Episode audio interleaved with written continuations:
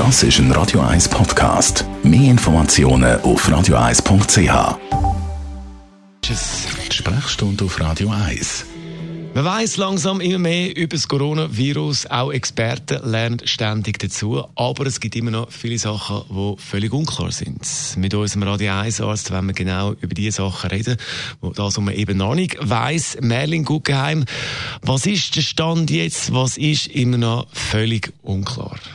Die meisten Sachen, die wir nicht wissen, haben mit äh, der Immunität zu tun. Und das ist die große Frage, wenn man das hat, das Virus, wenn man, wenn man krank war, ist man nachher immun oder nicht? Und das ist eine Frage, die noch nicht genug beantworten können. Es gibt etwa sieben so sogenannte Beta-Coronavirus. Nur die drei letzten, SARS-1, SARS-2 und MERS, machen relevante Erkrankungen. Die ersten vier, die wir kennen, das sind die Rhinoviren häufigsten Erreger vom Pfnüssel. Und gegen die, die bisher bekannten Coronaviren hat man in der Regel eine Immunität, die bis ein Jahr anhebt. Darum kann man den auch mehr als einmal haben von Coronaviren. Was, von dem spezifischen SARS-CoV-2-Virus haben wir jetzt aber noch zu wenig Informationen. Also wir wissen nicht, wird man immun, wenn man das hat, wie lange ist man immun, äh, wenn man tatsächlich immun würde. Und dann leiten sich aus dem natürlich noch andere Fragen ab. Also eine ist, kann ich zweimal krank werden?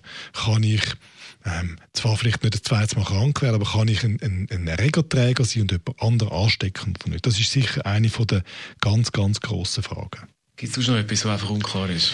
Ja, ähm, wo wir ein bisschen am Diskutieren sind im Moment, das ist jetzt ganz, also am ganz anderen Ende, ist, an was stirbt man ganz genau? Ist das das Lungenproblem? Also, äh, weil man einfach nicht mehr gut kann schnaufen, respektive der Gasaustausch in der Lunge nicht mehr funktioniert? Oder hat das andere Ursachen? Die, die das ein bisschen verfolgt haben, haben gesehen, dass man davon ausgeht, dass der Virus eine massive Gründungsproblematik macht, also dass die Leute an Blutgrinsel sterben, Venöse, die dann in der Regel Lungenembolien machen und zum Teil auf gewissen Irrwegen bis ins Hirn gehen. Was immer noch umgeistert ist äh, das, dass man sagt, okay, die, die gestorben sind daran, die haben mindestens eine oder mehr Vorerkrankungen gehabt. Ist das immer noch so? Also ich würde das ein bisschen ähm, genereller formulieren. Es ist ja so, dass die nicht vorerkrankten äh, jüngeren Menschen weniger Probleme haben mit dem Virus. Zum Teil werden sie nicht krank oder sie haben nicht relevante Symptome.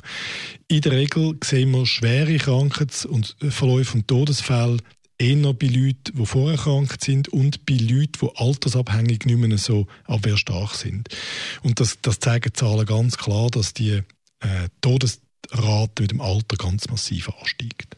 Unser Radio 1 Arzt Merlin Guggenheim ist das zur offenen Frage im Zusammenhang mit dem Coronavirus. Immunität, ja oder nein? Wenn ja, wie lang? Alles zum Nachlesen, auch als Podcast auf radio1.ch.